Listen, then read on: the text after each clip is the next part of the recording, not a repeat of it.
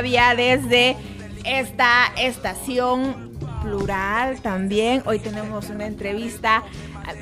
ustedes saben que me encanta entrevistar a mujeres inteligentes, eh, mujeres que dirigen, mujeres fuertes, mujeres que emulan a Oaxaca. Eh, pero no sé si sin una pizca de sumisión, Mariana, ya me lo dirás. Eh, porque a veces pues no puedes sencillamente andar con la espada desenvainada, sino que tienes que irte matizando y no quiero que lo malinterpreten, ¿eh? E irla metiendo poquito a poquito para que cuando sienten ya está todo hecho. muy bien y sí, muy Exactamente. Sí, Mariana Aragón, qué gusto tenerte con nosotros en Mujer y Poder.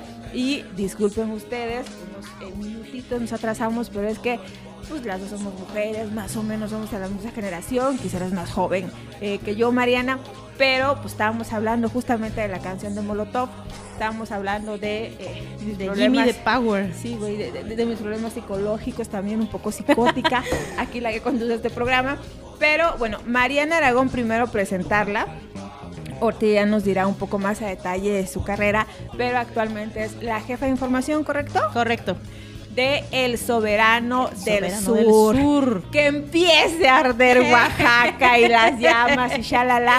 Pero eso que comentaron y que pues hubo algunos que se indignaron porque fue el maestro Rueda. Sí. De hecho, uno de los ideólogos de la 4T en Oaxaca, un hombre que si ustedes lo conocen tiene posturas muy fuertes, ¿eh? No crea usted que sí, todo sí, todo lo que lo que haga la 4T está correcto, no, es un hombre crítico al interior de la 4T. Entonces, una de las cosas que él dijo es que eh, eh, la prensa en Oaxaca está muy anquilosada, lo dijo con otras palabras, ¿no?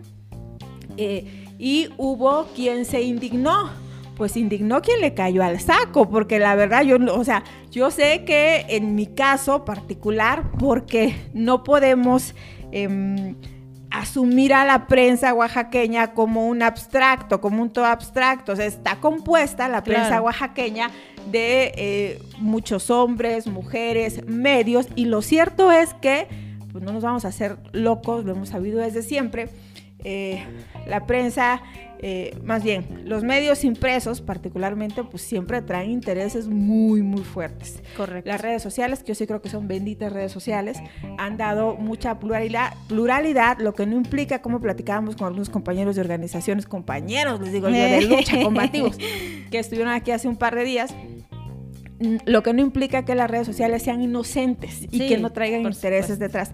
Pero bueno, Mariana, el soberano del sur y su servidora que también está colaborando para que se den ustedes una idea. digo, para que le vayan midiendo también el agua, no es que em, no se acepten voces críticas. Así es. Lo que sí es que sí hacen un periodismo militante y, me viene a la mente la frase de Antonio Atolini, que es el director del Consejo Editorial del, del, sí, Soberano, que todo periodismo es militante. Mariana, yo me callo porque ya me conoces, no yo me puedo Porque tienes tema, tienes tema. Muchísimas gracias Nadia por esta introducción tan, este, tan bonita, tan, eh, para mí es un honor porque efectivamente este, es una de esas mujeres oaxaqueñas que refleja poder, tanto en tu persona como en la trayectoria que has tenido. Entonces, te agradezco muchísimo. Eh, y sí, bien lo dices. Eh, mira, yo creo que aquí hay que tener claro una cosa.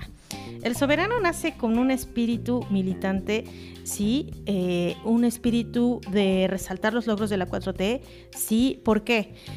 Estamos hablando de el obradorismo, como bien lo decía Antonio Tolini.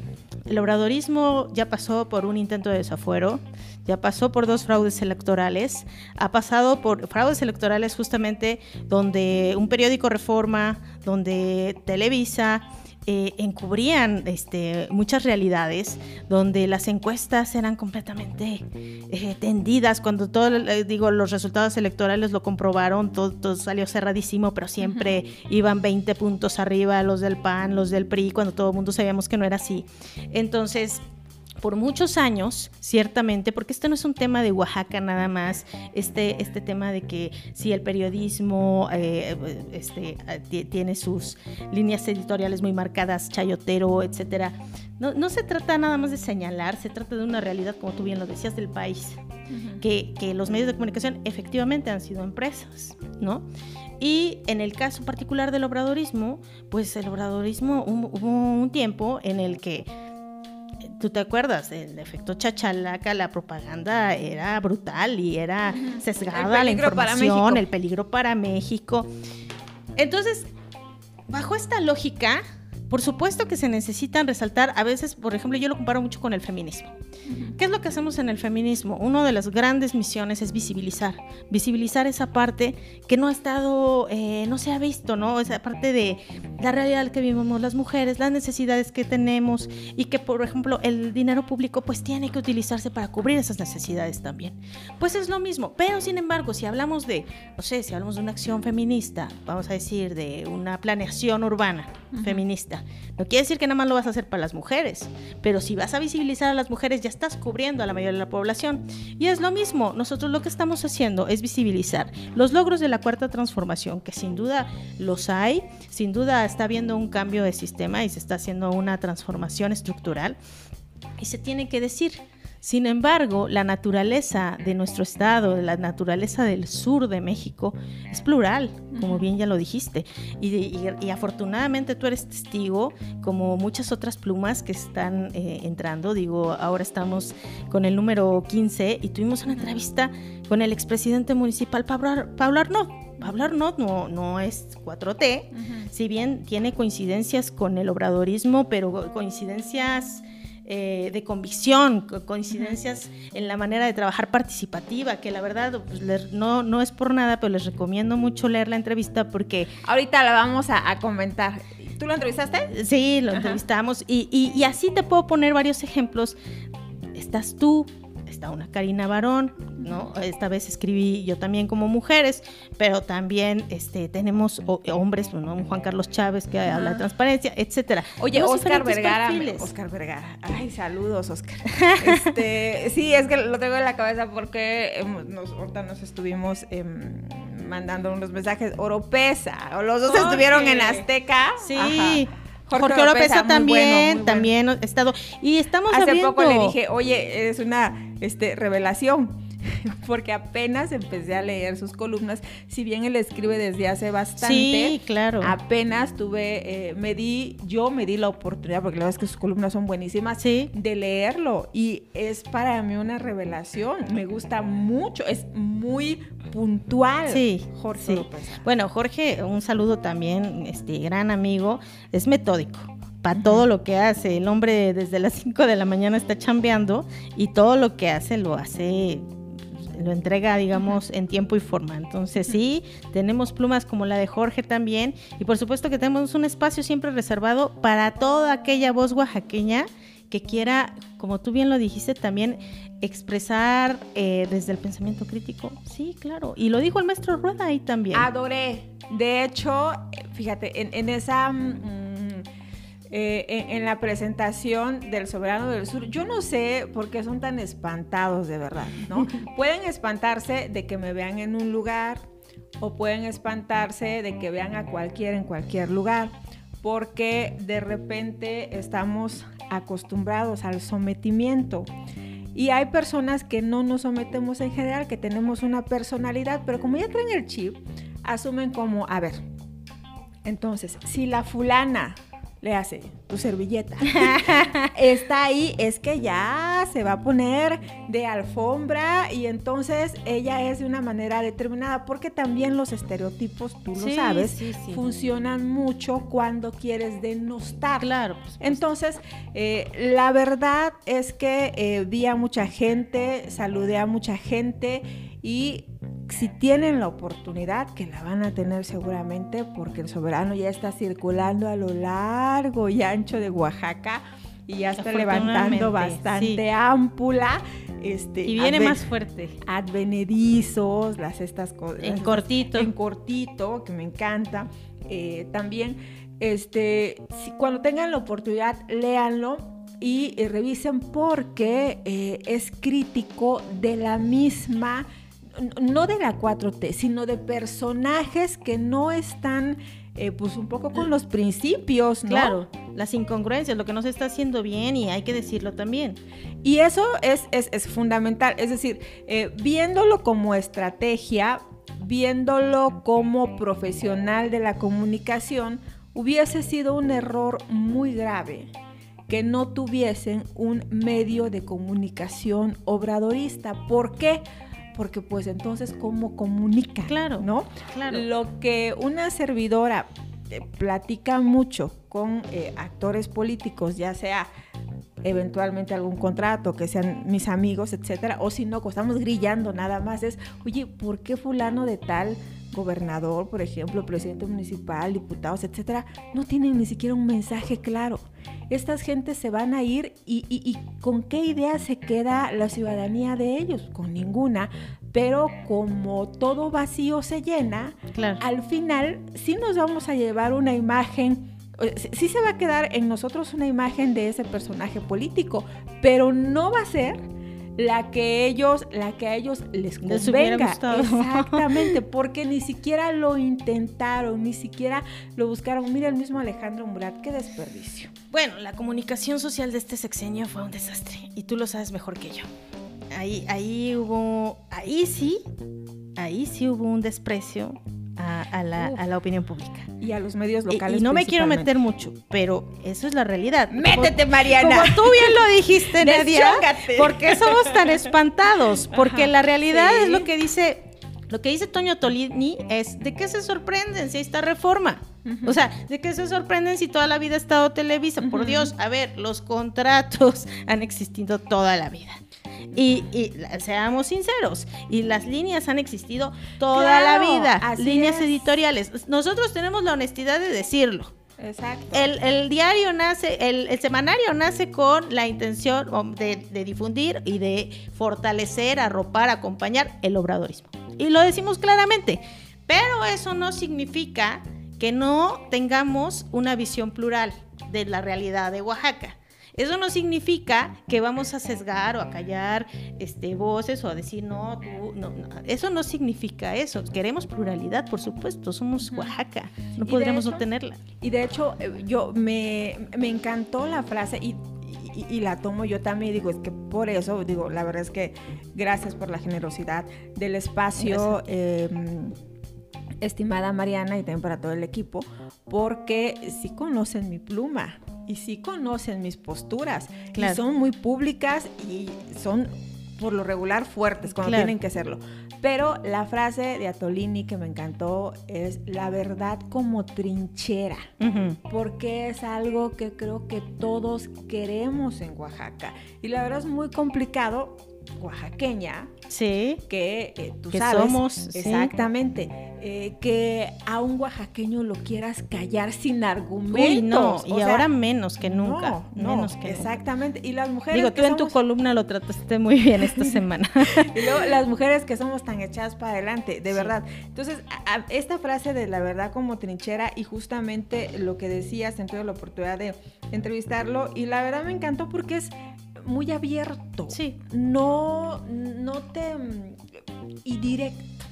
O sea, no es, eh, dice bueno, vamos a quitarle la máscara a la hipocresía de los medios de comunicación, porque es lo que dices. Claro. Todos traen línea. Y miren, se los dice una mujer que fue directora de un medio, que ha estado eh, pues dirigiendo en general, yo creo que desde que terminé la dirección de A Diario es complicado que alguien me dirija.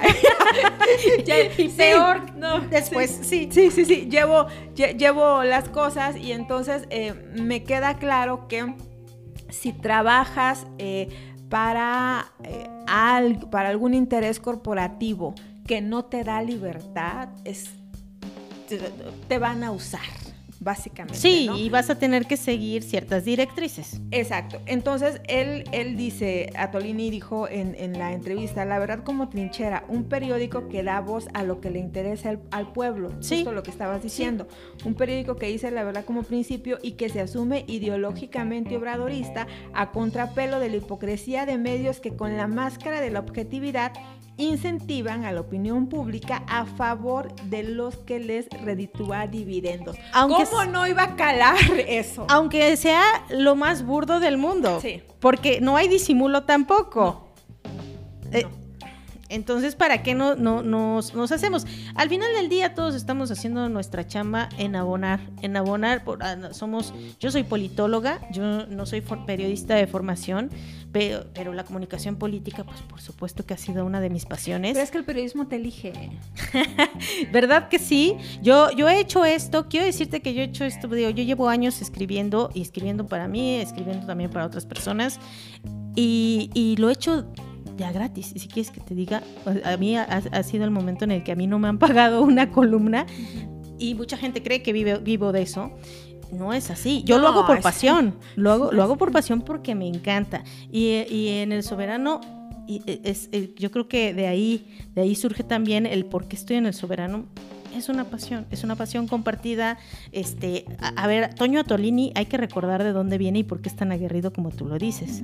Él viene del Yo Soy 132. Él era estudiante en el momento del 2012 de una que saben todas carreras juntas, ¿no?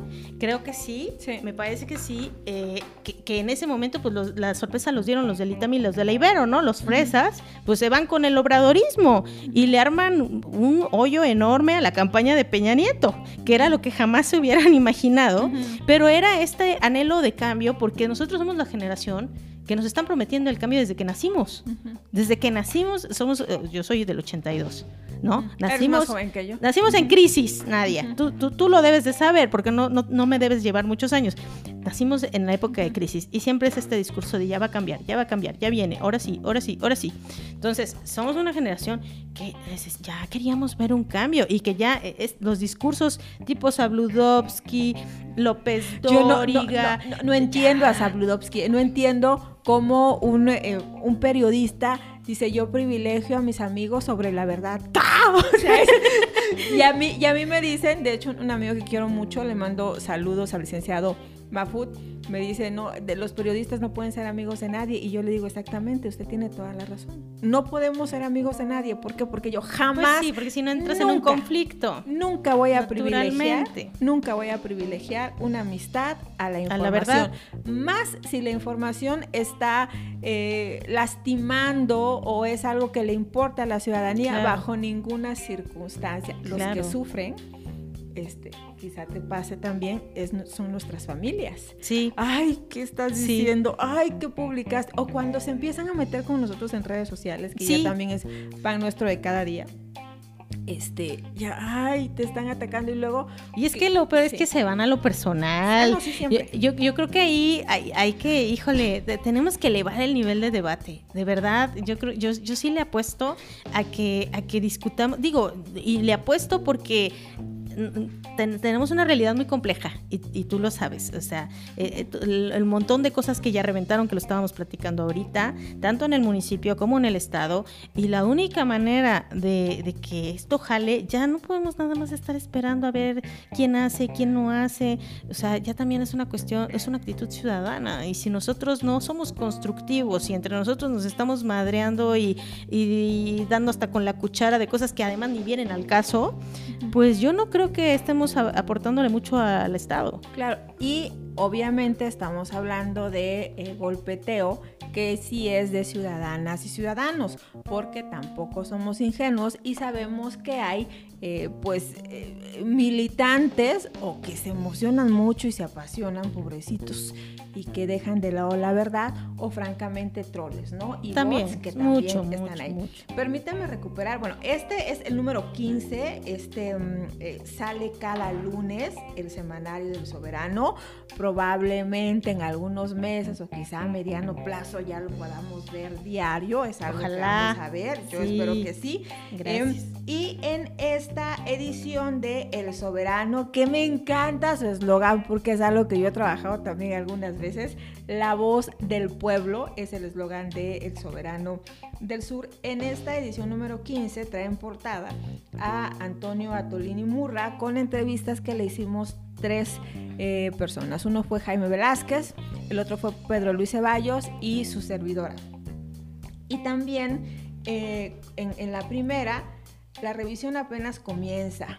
Primeros hallazgos visos de desorden en tres áreas. Obviamente están hablando de la entrega-recepción y eh, el desorden estaría en Sinfra, turismo y los servicios de salud de Oaxaca. También vienen las en cortito, el perfil es justamente de Pablo Arnaut, una entrevista de Pablo Arnaut y eh, la crisis de la basura. Crisis aguda, soluciones lejanas y organizaciones oportunistas justamente a ver si tenemos el chat de más al ratito, a ver si, a ver si el señor Baltasar Bernabé nos contesta el teléfono, es el líder del sindicato 3 de marzo, pues porque eh, también es importante que como ciudadanía nos concienticemos de verdad, qué nivel de porquería, qué nivel de educación, discúlpeme, tienen en su casa, si tienen el cinismo de agarrar la basura e irla a tirar a la calle. Dios mío, o sea, de verdad, yo, yo te diría que soy cínica, pero a sacar mi basura e irla a tirar a, la calle ya, es, una, ceguera total. Sí, Es, es terrible. Entonces, bueno, la editorial que se llama Nuevos vientos soplan en el sur. Uy, caramba. Eh, una de las plumas patrióticas, justamente la de Karina Barón, que en esta edición habla de mujeres, hermanémonos contra el cáncer de mama. Y me gustaría, Mariana, que nos platicaras acerca de eh, esta sección encantadora, me gusta mucho, que se llama En Cortito y me gusta mucho también, Advenedizos. Me, me, encanta también. Pues mira, eh, son dos secciones que yo creo que nos encantan porque son muy espontáneas, nacen justamente de lo que tú dices de la plática de café, de la que oímos en el pasillo, de lo que todo mundo sabemos y nos preguntamos muchas veces, como por ejemplo, ¿y dónde está Oswaldo? Estamos hablando de la crisis de la basura. La denuncia. Y, dónde está? El, Neri, por favor. Sí, sí, sí, y sí, este, estamos esperando ver ahí este respuestas porque esto no, no este, esta crisis no viene de ahorita y bueno, don, Pablo Arno también lo decía, ¿no? Esta, esta crisis de la basura tiene varios responsables de mucho tiempo. Y entonces, pero Oswaldo pues está ahí, ¿no? Y, y entonces, sí, claro, estas, estas secciones son muy, muy frescas, muy dinámicas y lo que queremos sobre todo es eh, informar, pero informar también de primera mano. Y aparte le echan este un poquito de un poquito de jirimilla. Bueno, yo quiero decir que el encortito y Benedizos ahí este ahí hay un, ahí, no, no, no, es una pluma la que la escribe, este, ahí hay varias. Una colaboración. una colaboración conjunta e itinerante, porque muchas veces, sí, sí, sí, Así son esas columnas, son estas columnas. Es eminentemente política, en cortito. Vamos a leer rapidísimo algunas. Abuso, bueno, algunas de las. Eh, una y una. ¿Te Sí. Abusos y oídos sordos, en cortito, sección del soberano. En Oaxaca se respiran aires de cambio, pero hay quienes se resisten a entenderlo. La familia Martínez Elmes ha hecho de la UAPJO un patrimonio político a su servicio. Don Abraham lleva décadas controlando su grupo y pactando periodo tras periodo. Pudo hacer a su hijo Eduardo rector a su otro hijo, Abraham lo ha ubicado en estratégicas posiciones directivas. Hoy es el secretario general de la UAPCO. Y ahora la hija, Rocío, fue impuesta como directora de la Facultad de Derecho. Parece que en esta familia no acusan de recibido los constantes avisos que se envían desde la 4T. Primera llamada, primera. Parece que la gran debilidad de algunos compañeros de la 4T es la adquisición de vehículos nuevos. Ya en la versión anterior, en el, en el 14, hablábamos de la regidora, ¿no? Y en algunos casos de alta gama. Basta con darse una vuelta por los estacionamientos del Congreso del Estado para percatarse como varios legisladores y legisladoras, principalmente eh, diputadas, como bien lo dice aquí, y asistentes están estrenando. Nos dicen que ya llegó un reporte fotográfico al más alto nivel de estos actos incongruentes de algunos personajes personajes que integran el movimiento, justamente lo que mencionaba el maestro Rueda, ¿no? Qué austeridad, qué austeridad. Y es que eso afecta a todo el obradorismo. Por ejemplo, yo no me asumo obradorista.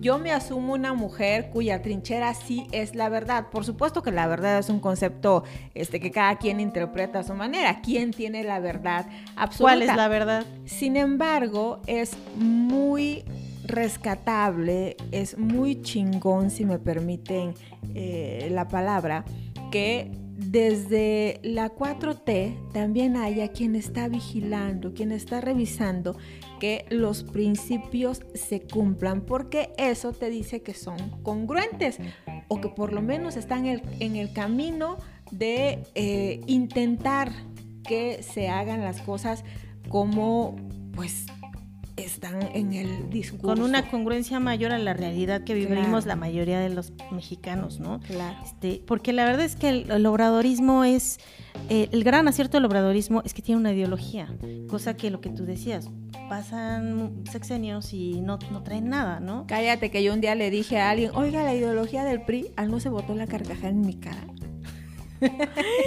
yo, o sea, de verdad que en vez de que le diera vergüenza al güey, dije yo, qué estúpida. no. Me, me, siento estúpida como el meme de la estrella, ¿no? No, no, no, son unos cínicos. Entonces, el obradorismo sí es una ideología. Vamos con otro, algunas perlas.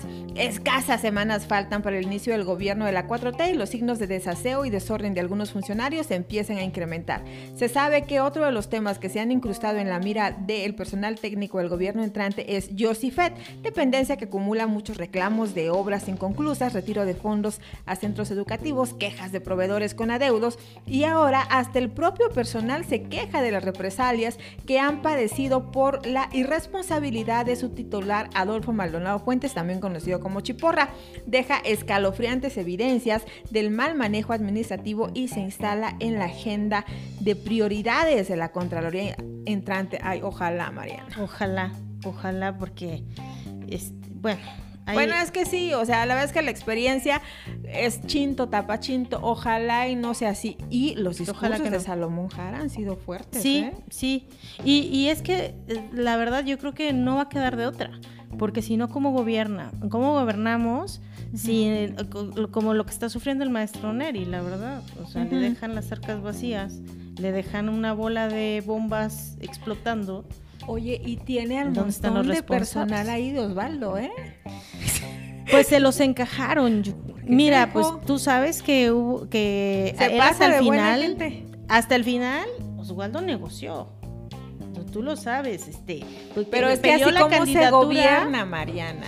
Peleó la candidatura, pero este, no, sabía, a sabiendas de que no lo iba a tener, pero iba a tener este ahí iba a cubrirse, ¿no? Pero ¿cómo se gobierna así? O sea, si tienes, a ver, sindicato, con todo respeto, entran a una hora, a la otra y no hay ningún, otro compromiso que sacar el horario. Fin. Sí. Trabajas con los de confianza. Sí. Si te dejaron a una cantidad bien grande de trabajadores de confianza que no es que, no son de desconfianza, que no son leales a tu proyecto, sino al contrario. Ahora, incluso los que son leales no son leales necesariamente al proyecto, ¿eh?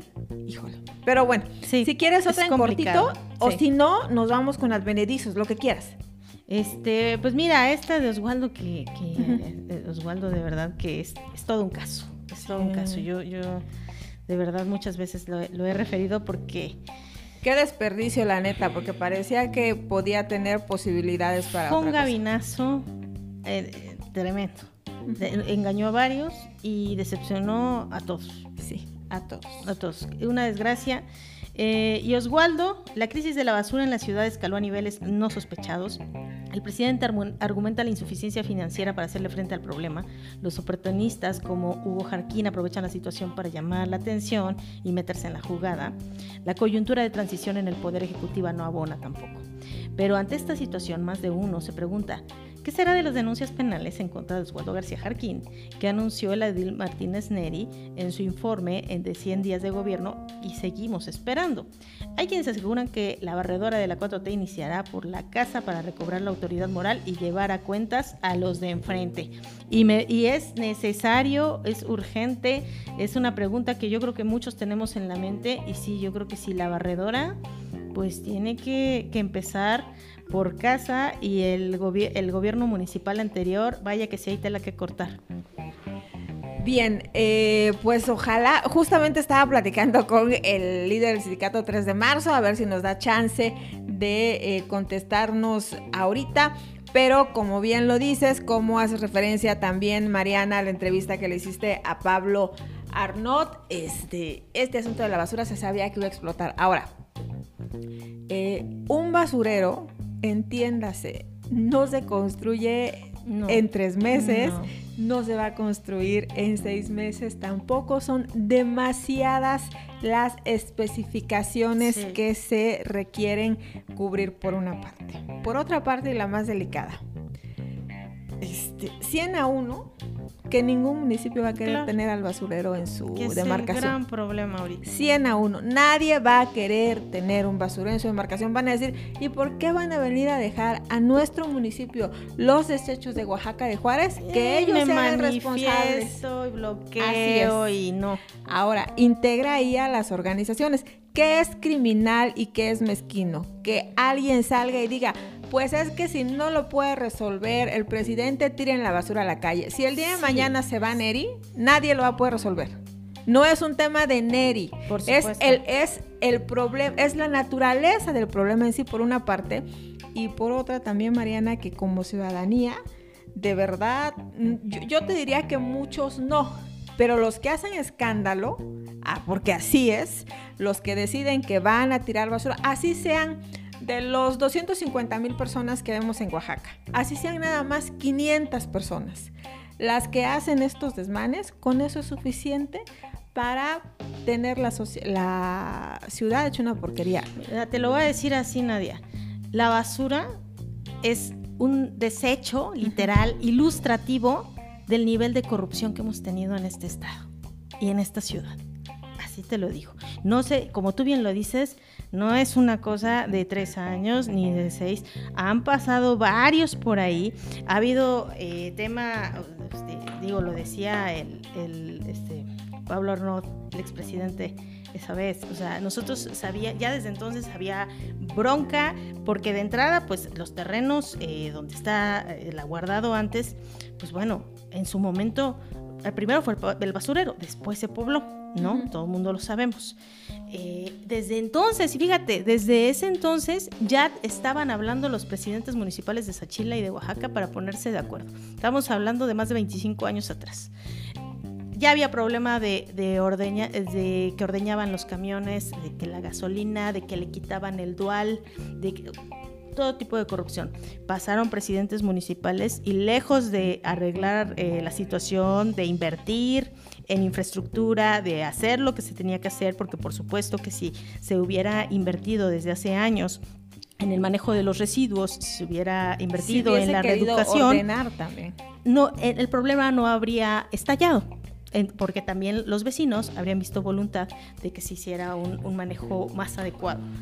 Pero si a eso le añades, Mariana, todo el círculo delincuencial que creció alrededor de estas agencias y la colonia Renacimiento, sí. recordarás que hace aproximadamente cuatro años eh, quemaron casas por las agencias de El Basurero, pues este, eh, el de la 14 de, junio, exactamente, que sigue en la cárcel, él, su hijo, se les denunció que eran unos francos delincuentes.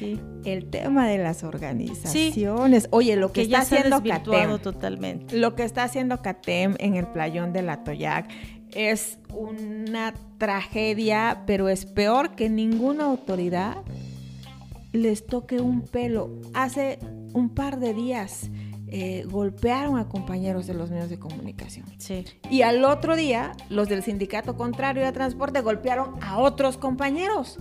Y no pasa nada. Entonces es muy, muy delicado. Sí, Oye, advenedizos, me levanto, reviso mi Twitter.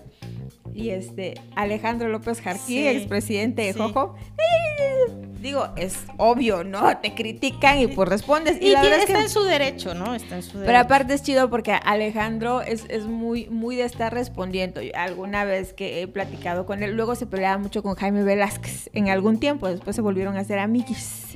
este, eh, le decía, ¿por qué respondes? Pues porque sí. porque nos prendemos de repente, ¿no? Sí, sí. Y cuéntame de advenedizos. Sí, pues mira, eh, siempre es común querernos subir al, carro ganador y yo creo que eso es algo muy humano, pero de repente creo que a lo mejor se nos pasa tantito la mano y, es bueno también señalarlo, porque como bien decíamos, a veces como que se nos pasa un poquito esto del de, cinismo y hay que hacer memoria histórica de muchas cosas, entonces vale la pena ahí este darle una ayudadita a esa memoria. Pero no es personal y por supuesto que está todo, todo su derecho el señor en, apelar a su verdad, como tú bien decías, cada uno tenemos nuestra verdad, ¿no? Este, pero bueno, también es nuestro derecho hacer lo propio. y siempre hay un tweet, ¿no? Y siempre hay un tweet, siempre hay una foto. Eh, entonces, este, y pues eso no nos lo inventamos nosotros. Bueno, él decía, no, conoce, no conocía al medio, pues ya lo conoce también. Saludos a Alejandro López Joaquín. Después em, está un artículo de Cerrarán el año con pavimentación de 204 Eso es algo muy bonito, o sea, ayer justamente la mañanera fue fue ese, fue esa la nota, ¿no? Los caminos artesanales que le llama el presidente, como y que además pues toda esta confianza depositada en Oaxaca, los 7 mil millones de pesos que ya se han invertido y que han derivado en 110 caminos, pues e, es algo de las cosas buenas que decimos poco y que tenemos que, que, conocer más, porque no todo es malo y no todo es negro, y sí hay comunidades que logran organizarse, así como tenemos un caos de repente con, con organizaciones que han desvirtuado el sentido de una organización social, así también podemos tener ejemplos de gente que está haciendo las cosas, pues ahora sí con una mirada de bien común. Así es. Y luego seguimos con la columna de nuestro compañero Juan Carlos Chávez Martínez. Decimos compañero porque yo así le digo a todos los que están en medio. compañero. Compañere, bueno, no, él es compañero. Entonces, eh, él, eh, su columna se llama La Agenda de Políticas Públicas de la Primavera Oaxaqueña, Pobreza, Transparencia y Archivos Volumen 1. Luego publicidad del típico, que por cierto tengo que ir a comer ahí porque no he ido a comer ahí. Y siempre es delicioso. Y el strudel de manzana. Ah, y Los moles. Ahorita mismo le digo al tóxico que me lleve por mi strudel. y también la publicidad de aire libre porque estamos por, a full. A full. Eh, y en aire libre, intención política con Diego Pacheco. ¿Y, ahora qué? Con Diego Gopar y Alex y periodistas. Obi ah. con su servilleta. Y, con Rodrigo Pacheco, sí, me encanta. Y la verdad es que sí, los medios libres, pues hay que apoyarnos entre todos. Así que los medios libres, fuertes y combativos. ¿Qué me dijo que Gina? Me gusta que eres combativo. Yo, que todavía no me conoces bien. yo creo que sí lo eres y por eso es que has defendido tanto tu autonomía. Dos, tres. Y luego las costeñas también somos, este, como todas las oaxaqueñas, mixtecas, serranas. En fin, oye, visos de desorden administrativo en tres dependencias, pero aquí, a ver si nos detenemos un poquito.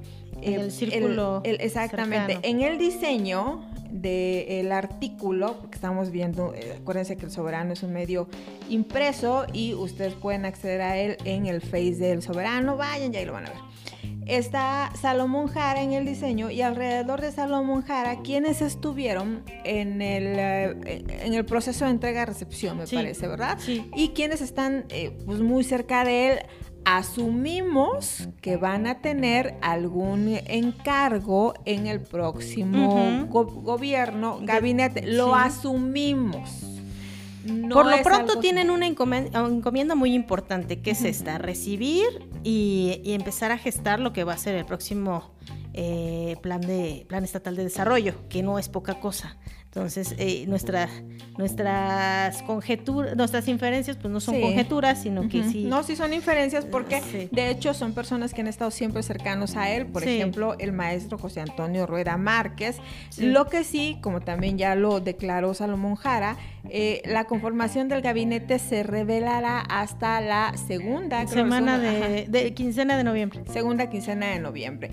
Vamos a, ¿quieres leerlos tú, este Mariana? ¿Quiénes son los, los están en el círculo. Sí, muy gratamente, este, pues está digamos, este, equilibrado, ¿no? Entre mujeres y hombres. A lo mejor por ahí nos falta una mujer más, ciertamente.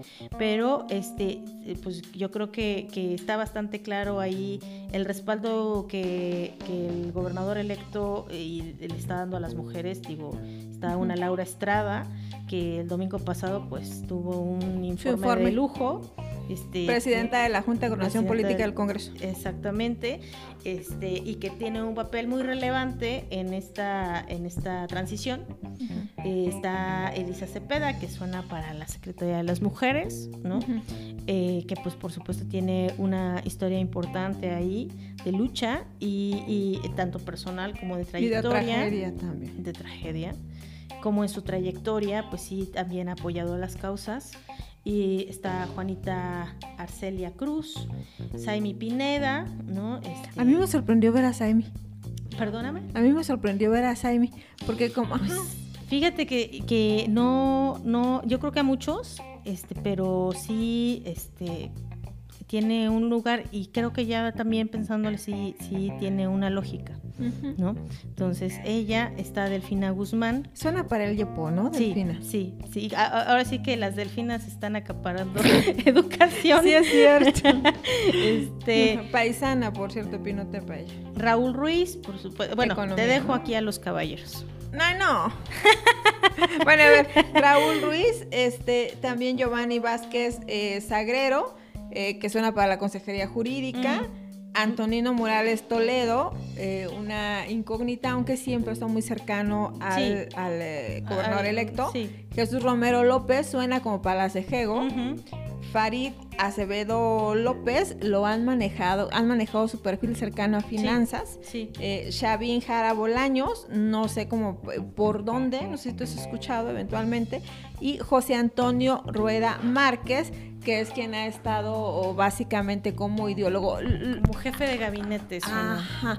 También lo han querido integrar en, en Contraloría, ¿eh? En un perfil como de Contraloría, pero me, va más jefe de gabinete. Ok. Me va más jefe de gabinete. Y ya el siguiente, ay, no los vas a contar tú, ya tenemos unos minutos, Mariana, por favor, haznos la crónica de la nota del Soberano del Sur, nace para acompañar a la 4T en Oaxaca, la presentación en sociedad. La presentación en sociedad, la verdad es que pues estuvo de lujo, ya, o sea, ya teníamos ahí este, 13 números este, arriba y, sin embargo, pues fue, fue muy... pues con gran emoción por esto que estamos comentando, porque finalmente es un sentir. Oaxaca no, no, yo creo que no podemos negar que Oaxaca ha sido de los bastiones del presidente y que el presidente es muy querido aquí y, y que el obradorismo está vivo y que sí responde el soberano del sur sí responde a, un, eh, a una parte de la ciudadanía que no se identifica con otras líneas editoriales. Que, quería escuchar esta voz también, que quería tener un espacio donde el obradorismo y los, sus logros fueran, este, se vieran representados. Y por supuesto que tuvimos, pues tú estuviste ahí. Ah, gracias, gracias que estuviste ahí. Pero gracias por invitarme. De verdad es que son generosos porque, insisto, quienes quienes me conocen saben que, que tengo una personalidad este, fuerte fuerte, pero abierta y honesta Como, como somos. Entonces, este, pues encantados, de eso se trata. Y, estabas tú, estaban medios de comunicación, estaba también, ah, hubo este, ahí eh, diputadas, diputados, regidores, regidoras, este, gente de toda la vida. José Antonio Rueda Márquez. Por supuesto, el maestro José Antonio Rueda El mensaje de Salomón Jara también. El mensaje del, gobernador electo, por supuesto, que, que digo, a, a nosotros, más allá de, del gran respaldo que nos da, pues es, es, es este tema de, que compartimos una visión. Es, es, eso, o sea, es gente, ellos no son gente de que se formó, que viene de, digamos que no son chapulines, no saltaron a la izquierda por e, meterse al, al carro ganador. Ellos son gente que se formaron en la izquierda de toda la vida. Hay tantos chapulines. A ver si pues, los ¿Por qué crees que ¿eh? está advenedizos? Nadie. A ver si los estamos revisando. Mira, eh, las frases. Bienvenido a Oaxaca, el equipo del Soberano del Sur. Les deseamos todo el éxito. Vamos a ir poco a poco construyendo el modelo que requerimos para el gobierno de Oaxaca y con ustedes, con el Soberano del Sur. Sabemos que harán un gran, un papel extraordinario en el acompañamiento de este gobierno de la 4T. Pero yo amé, y dame la oportunidad de, comentar la frase de José Antonio Rueda Márquez, porque dije, este hombre está hablando de muchas plumas aquí y de voces como la de una servidora y muchos periodistas más. Por eso no me encanta que lo que hayan tomado descontextualizado es que, ah, la prensa vendida. Escuchen lo que dijo José Antonio Rueda Márquez. El, del soberano del sur no esperamos una prensa dócil, servil y chayotera. Esperamos una prensa auténtica, crítica, analítica, propositiva. Yo conozco a los compañeros del soberano del sur. Sé que están comprometidos con esa visión, pero sé que en contra de todos los pronósticos, esta prensa va a marcar pautas, no solo en Oaxaca y la región, sino en el país. A buena hora se atrevieron a emprender y expandir el proyecto, por eso les deseo el mejor de los éxitos. Es decir, ahí está bien bien claro el sentir. El sentir porque es un sentir de un obradorismo que muchas veces ha sido denostado, ha sido este, sobajado, ha sido tergiversado, ha sido eh, ocultado. Y entonces eh, compartimos esta visión, compartimos esta visión de que esta verdad también merece ser vista.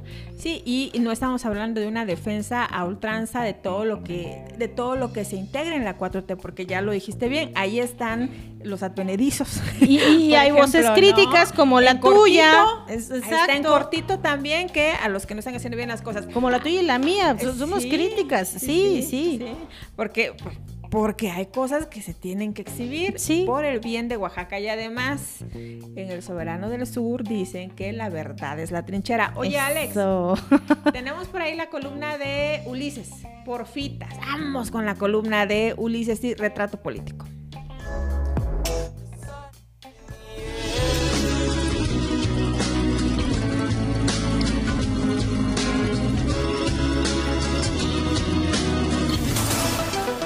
Aire Libre informa. ¿Qué estrategia estará poniendo en marcha el presidente de la República? Revelar una lista de más de 40 candidatos presidenciables de la oposición demuestra la falta de una figura que pueda poner en riesgo el camino de Sheinbaum hacia la presidencia de la República. Pero entre todos esos nombres figura uno de apellido Colosio, y cuando un mexicano escuche ese nombre, la figura de mártir que se ha creado alrededor de ese apellido tiene gran peso en sus corazones, y con esos mismos corazones lo votarían. No olvidemos que la mayor parte del electorado tiene la edad suficiente para tener ese nombre bien reconocido en sus cabezas, aunque muchos identifican al difunto Colosio como un gran demagogo. Luis Donaldo Colosio Riojas, aún con su alta aprobación positiva, de ninguna manera podría ganar la presidencia, pero Dante Delgado sabe que el movimiento naranja se podría hacer increíblemente poderoso en 2024 si elige al alcalde de Monterrey como su candidato. En Oaxaca, este efecto naranja que causaría el voto por Colosio definitivamente crearía para Ale Morlán la oportunidad de alcanzar la senaduría, es decir, ella podría terminar representando a la primer minoría. Se mira muy difícil que pudiera ganarle a la fórmula morena. No obstante, para aquel entonces el gobierno entrante ya habrá tenido oportunidad de demostrar si verdaderamente merece sus asientos en la Cámara Alta. Habría que actuar desde ya en su legitimación, es decir, en aquellas irregularidades detectadas en Cinfra, Sectur y Salud, mismas que ya señaló directamente Salomón Jara. Y de que hay porquería, hay porquería. No olvidemos que desde 2017 la Auditoría Superior de la Federación señaló irregularidades por más de 10 mil millones de pesos. ¿Se imaginan cuánta lana se chingó el gobernador del estado? No más háganse a la idea, la cifra tiene más de 10 números. Murat y sus chupis se van de Oaxaca con riquezas multimillonarias. ¿Veremos castigo para ellos? Ojalá. Pero les recuerdo que todos los oaxaqueños padecemos de la incómoda amistad entre Alejandro y AMLO. Pero no importa, los morenistas tienen más causas para recolectar parte de su legitimación, pues el avispero del cártel del despojo está alborotadísimo. Gracias a la incesante lucha de los hermanos Consati, se está destapando una cloaca de crimen organizado que la prensa ya señala que opera a nivel nacional y que es orquestada por funcionarios oaxaqueños. La mala noticia es que dentro de esos señalamientos criminales también han acusado continuamente a Alejandro Murat y su gente, y pues ya conocen el cuento de la impunidad para la corrupción. Así como el apellido de Colosio es famoso por ser un gran demócrata, el apellido Murat es famoso, pero por ser un símbolo de corrupción, y así se atreve a seguir levantando la mano para ser presidente.